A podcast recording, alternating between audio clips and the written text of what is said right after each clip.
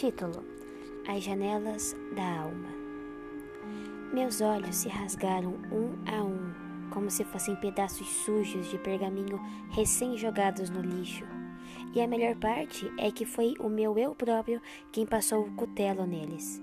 Como eu disse, um a um foram dilacerados, mutilados, simplesmente deixaram de existir. E por quê?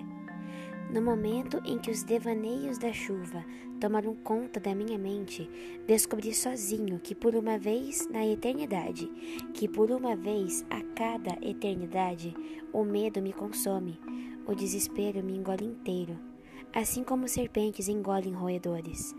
O pânico me assaltou e me deixou sem nada.